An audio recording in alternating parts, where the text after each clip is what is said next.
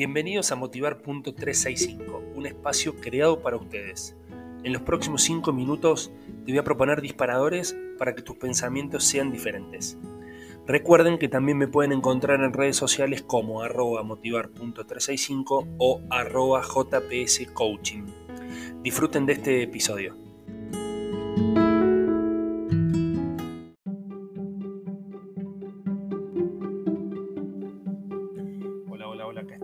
Motivar.365. ¿Cómo les va? ¿Cómo andan?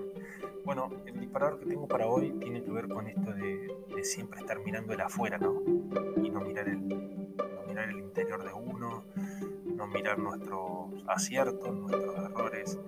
Y, a veces nosotros podríamos ser mucho mejor de lo que somos. O sea, podríamos tener un. ¿Cómo decir? una calibración de nuestros errores mucho más fina, pero la frase que tengo en mis redes sociales, a veces las personas podrían aprender de sus errores mucho más de lo que creen, pero si no estuvieran tan ocupadas con otras cosas, ¿no? O si no estuviesen creyendo que están ocupadas con otras cosas. Creo que es tan importante empezar a priorizar los órdenes de importancia en tu vida, dejar de ir tras lo urgente para empezar a ir por lo importante, ¿no? Y urgente puede ser eh, rápido, me olvidé algo, tengo que llevar, tengo que traer, pero importante es pensar, es, leer, es aprender, es tener esos momentos de calidad con las personas que yo quiero, con mi entorno, con mi familia. Esas son las cosas realmente importantes. Por ahí confundimos lo importante con los medios, con, con el dinero, con viajes, con todo lo material. Está comprobado que lo importante son las relaciones, lo importante es la afectividad, lo importante es el amor, cómo nos relacionamos con el otro. Eso es lo más importante, porque eso no tiene, no se puede cualificar, digamos. Sí, se puede cualificar, pero no se puede cuantificar, no, no tiene un costo.